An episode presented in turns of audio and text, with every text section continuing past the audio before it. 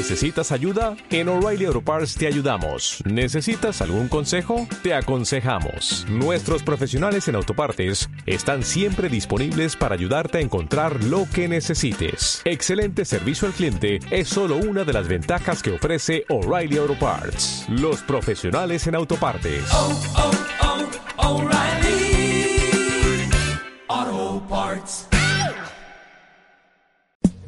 Hola, ¿qué tal? Yo soy Wilson Romero y este es el contenido de hoy para el segundo episodio de Vitrola Magazine.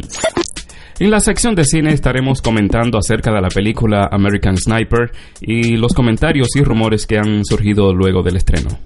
Estaremos conociendo algunos de los nominados para los premios Oscar, en automoción cómo inició la pretemporada de la Fórmula 1 y veremos cuáles fueron los autos más vendidos en el 2014. En ciencia y tecnología repasaremos el aniversario número 29 de la tragedia del Challenger. Y en todo fútbol comentaremos la situación del Borussia Dortmund y el clásico madrileño entre Atlético de Madrid y Real Madrid. Esto es Vitrola Magazine.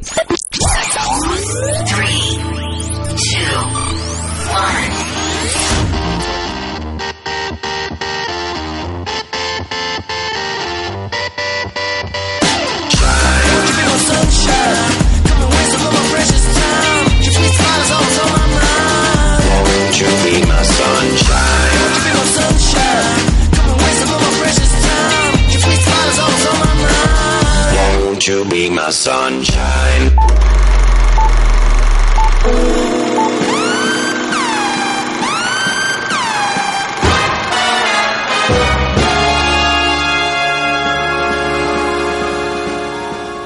El filme más comentado de estas últimas semanas sin duda es American Sniper.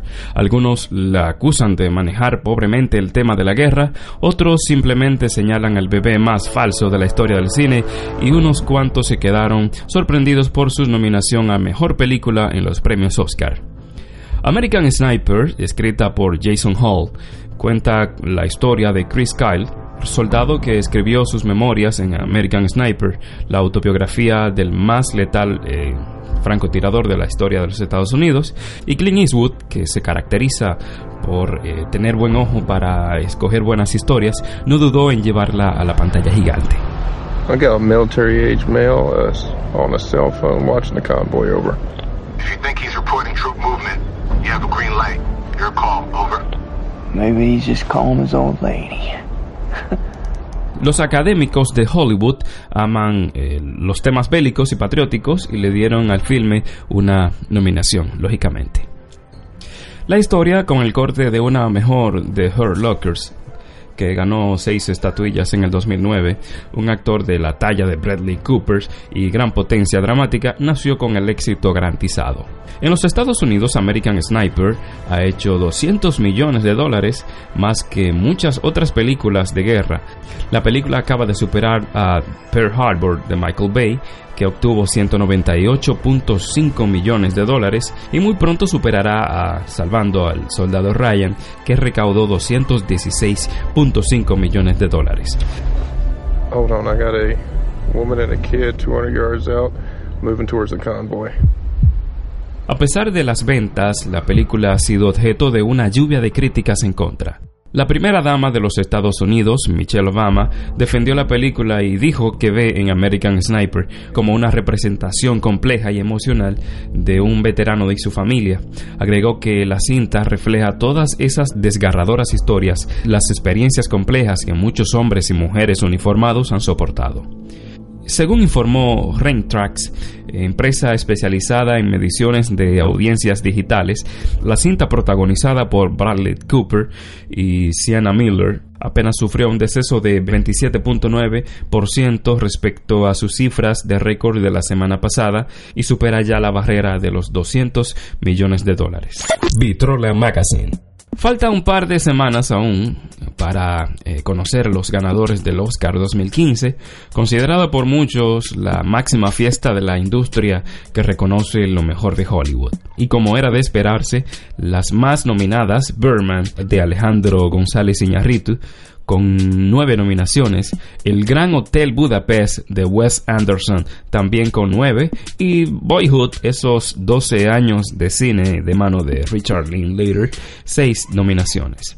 Esa es, a primera vista, la realidad matemática más sobresaliente que marcará la ceremonia de los premios Oscar el próximo 22 de febrero. Sin embargo, la ceremonia promete estar envuelta por la polémica ante las, eh, las diversas omisiones y los nominados convirtiéndose en una de las premiaciones más controversiales en 87 años de historia. Haciendo un repaso a las nominaciones, es fácil eh, percatarse cómo este fue un año en el que las premiaciones apostaron por incluir en los cuatro quintetos actorales a intérpretes que en raras oportunidades estuvieron cerca de una ceremonia de premiación tan importante. Desde la candidatura de Steve Carell por su impresionante transformación en, en Capture hasta el debut de los británicos Eddie Redmayne eh, en The Theory of Everything y Benedict Cumberbatch de Imitation Game. Entre las actrices nominadas también se destacan cuatro que eh, recibieron su primera nominación a, fuerzas de personajes complejos que van más allá de ser meros eh, acompañantes de los roles masculinos. Y estas son Emma Stone eh, por Bitman, Felicity John en The Theory of Everything, Patricia Arquette en Boyhood y Rosamund Piquet por su participación en Chica Perdida. Las nominaciones para la mejor película son American Sniper de Clint Eastwood, Birdman de Alejandro González Iñárritu, Boyhood de Richard Linklater, El Gran Hotel Budapest de Wes Anderson, The Imitation Game, Selma, eh, Theory of Everything y Whisplash.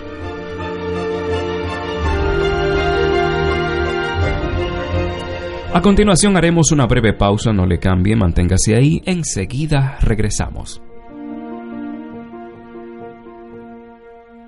Vitrola Magazine.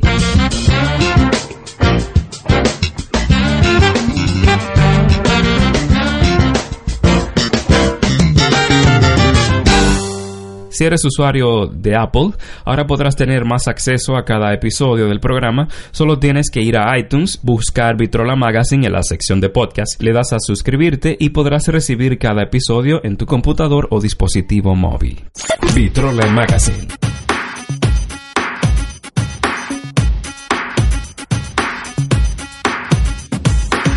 Original.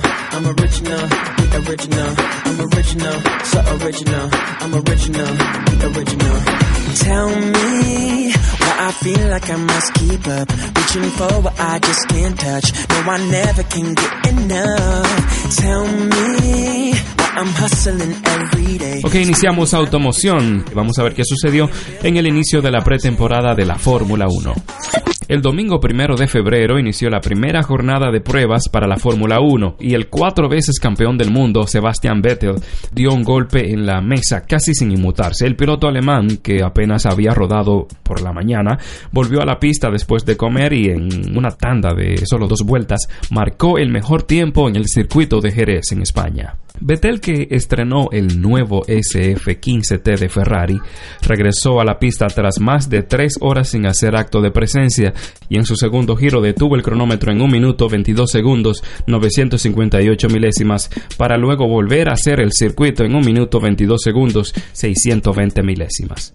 Vettel mejoró en una décima y media el tiempo de su compatriota Nico Rosberg, que tras un exceso de 102 vueltas con su Mercedes W06 pudo dejar el cronómetro en 1 minuto 23 segundos 106 milésimas.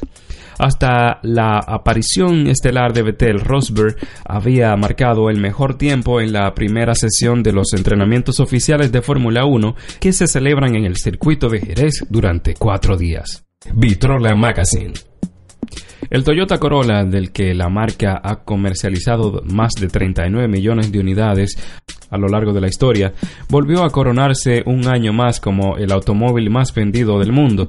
Solo en 2014 la marca comercializó 1.223.253 unidades de este automóvil, cuya primera generación llegó al mercado en los años 60 del pasado siglo.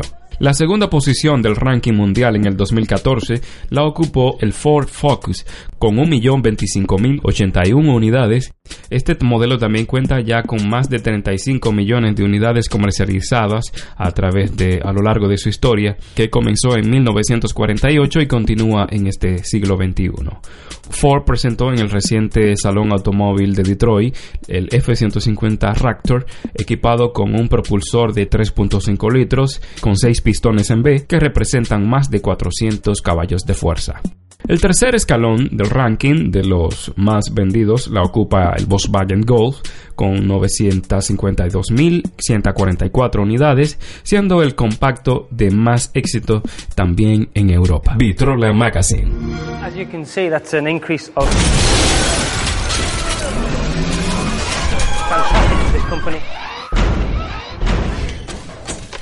Recientemente se cumplieron 29 años de la tragedia del transportador espacial Challenger, en el que por primera vez y como una iniciativa del presidente Ronald Reagan se permitía la incorporación de civiles a los programas espaciales.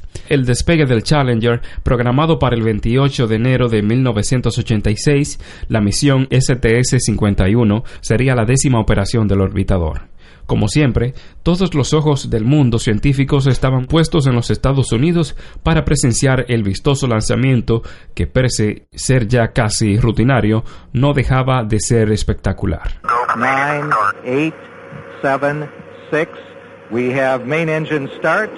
Four, three, two, one, and liftoff. Liftoff of the 25th Space Shuttle mission, and it has cleared the tower.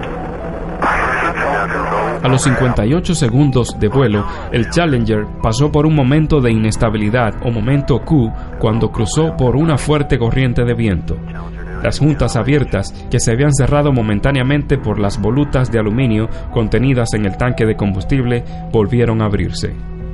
Una columna de fuego entonces se escapó y comenzó a quemar el hidrógeno líquido del tanque de combustible externo. Con el fuego propagándose rápidamente, la nave quedó expuesta a fuerzas aerodinámicas incontrolables. Throttling up, three engines now at 104%. Challenger, go at throttle up. Challenger, go at throttle up.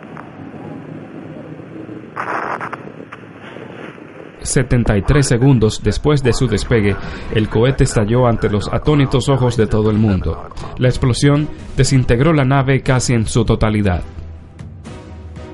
La noticia, que fue transmitida por televisión a todos los rincones, causó consternación en todo el mundo. El compartimiento de la tripulación y otros fragmentos de la nave fueron finalmente recuperados del fondo del océano después de una larga operación de búsqueda y rescate. Aunque no se conoce el momento exacto en que murieron los miembros de la tripulación, se sabe que algunos miembros sobrevivieron a la ruptura inicial de la nave. Sin embargo, el transbordador carecía de dispositivo de salida de emergencia y los astronautas no sobrevivieron al impacto del transbordador contra la superficie del océano. El accidente, el más impactante del programa del transbordador espacial, perjudicó además seriamente la reputación de la NASA como agencia espacial. 17 años más tarde, el 1 de febrero del 2003, otra tragedia marcó la historia de la carrera espacial y la NASA. Cuando el transbordador Columbia regresaba de la misión STS-107, se desintegró sobre Texas y Luisiana en su reingreso a la atmósfera terrestre, matando a los siete miembros de la tripulación. Durante el lanzamiento de la misión STS-107, que era la número 28 del Columbia, una pieza de aislamiento de espuma se desprendió del tanque externo del transbordador espacial y golpeó el ala izquierda. Como consecuencia de esto, permitió el ingreso de gas caliente al ala izquierda durante el regreso del transbordador, lo que terminó en la desintegración total de la nave. Después de 30 años de funcionamiento del programa, el Atlantis puso punto final a la era de los transbordadores. Su último vuelo se realizó para la misión STS-135 con 13 días de duración, con una tripulación de cuatro astronautas en la cual transportó a la Estación Espacial Internacional las reservas provisionales para un año terminando su servicio para ser retirado y puesto en exhibición en el Centro Espacial Kennedy en la Florida. Vitrola Magazine.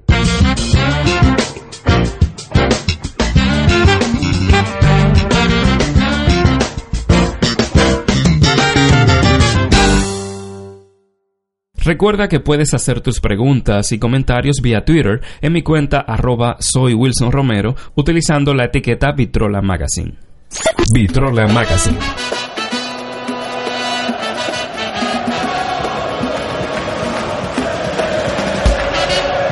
El Borussia Dortmund logró salir del sótano de la liga alemana al lograr una goleada a su visita a Friburgo 0 a 3 gracias a los goles de Marcus Reus y Aubameyang. Tras lograr solo un punto en las dos jornadas celebradas después del descanso invernal, el Bayern Múnich se reencontró con el triunfo derrotando por 2-0 al Exturga, mientras que el Borussia Dortmund ganó 3-0 al Friburgo y deja de estar en la última posición. El Bayern Múnich, líder destacado de la Bundesliga con 49 puntos, había perdido 4 a 1 contra el Wolfsburgo y empató 1 a 1 ante el Schalke 04, siendo estos segundo y tercer clasificados en las dos últimas jornadas. Pero este sábado 7 de febrero volvió a la senda de la victoria, imponiéndose en su visita al estadio de Friburgo, nuevo colista del campeonato alemán. Mientras el Dortmund pareció recuperar la confianza y fue un claro dominador ante el Friburgo en lo que pudo tener un papel clave el haberse ido pronto en ventaja en el minuto 9 con un gol de Marcus Reus tras un error defensivo del equipo contrario. También el sábado 7 de febrero se celebró en Madrid el clásico madrileño entre el Atlético de Madrid y el Real Madrid. Desde la derrota en Lisboa en la final de la Champions League del año pasado, el Atlético de Madrid ha maniatado al eterno rival en todos sus duelos. Muestra de ello fue la goleada el pasado sábado 7, que le permitió al Atlético imponerse al Real Madrid en casa por la liga por primera vez desde 1999. Los fanáticos en el estadio Vicente Calderón disfrutaron como hacía mucho tiempo no lo hacían. Fue uno de esos días que quedará para la historia de los colchoneros de Diego Simeone. El gol de Thiago al minuto 13, tras el blooper de Iker Casilla, hizo vibrar las tribunas, que cuatro minutos más tarde estallaron nuevamente con el golazo de chilena de Saúl Ñíguez y el Real Madrid quedó desdibujado como nunca. Esta es la jugada del 2 a 0 y es un golazo. El gol lo marcaba Saúl Ñíguez después de una muy buena acción por el perfil izquierdo del Atlético de Madrid. Llegando hasta la cocina, hasta la línea de fondo, ahí lo van a ver. Siqueira y el centro para el remate de chilena de Saúl Ñíguez. Cuando inició el segundo tiempo, con dominio de los colchoneros, al minuto 66, Griezmann marcó el tercer gol para complicarle más aún el partido al equipo blanco y el que sí que llegaba y lo hacía con peligro y de forma letal al área rival era el Atlético de Madrid que en esta jugada marcaba el 3 a 0 el gol de Antoine Griezmann una acción en la que se lesionaba Saúl Ñíguez al minuto 72, el delantero mexicano Javier Hernández, el Chicharito, entró al terreno de juego en sustitución del francés Karim Benzema por el equipo del Real Madrid, mientras el niño Torres llegó por la derecha y causó ruido en la defensa merengue y centró para que Mario Mandzukic marcara y sentenciara el partido 4-0. Centro de Fernando Torres y remate de Mario Mandzukic para establecer el 4-0 definitivo. En el minuto 89 y de esa manera redondeaba una tarde fantástica, una tarde formidable. El equipo rojiblanco ante la desesperación de los hombres del Madrid y la cara de Carlo Ancelotti. Otras de las derrotas históricas por diferencia de cuatro goles al Real Madrid son las siguientes. Cuando el Barcelona de Pep Guardiola se dio un festín ante su público en el primer clásico de José Mourinho en el banquillo del Real Madrid, perdiendo 5 a 0. En un partido de Copa de 2009 ante el Alcorón, Real Madrid también perdió 4-0, siendo una de las noches más humillantes del Real Madrid. También el Real Madrid cayó ante el Barcelona 6 goles a 2 en la temporada 2008-2009, probablemente el mejor partido de la temporada del sextete azulgrana. Nunca antes el Barcelona había marcado 6 goles al Real Madrid en el estadio Santiago Bernabéu. Ese mismo año el Real Madrid perdió 4 a 0 ante el Liverpool, esta vez en la Champions. Los Reds dejaron fuera al Real Madrid de la Champions en octavos de final con un auténtico repaso. También en la temporada de liga de 1993-94, el Barcelona venció 5-0 al Real Madrid. Se dice que el partido será recordado por la cola de vaca que Romario le hizo al Corta en el primero de los tres goles que marcó el brasileño. Vitrola Magazine.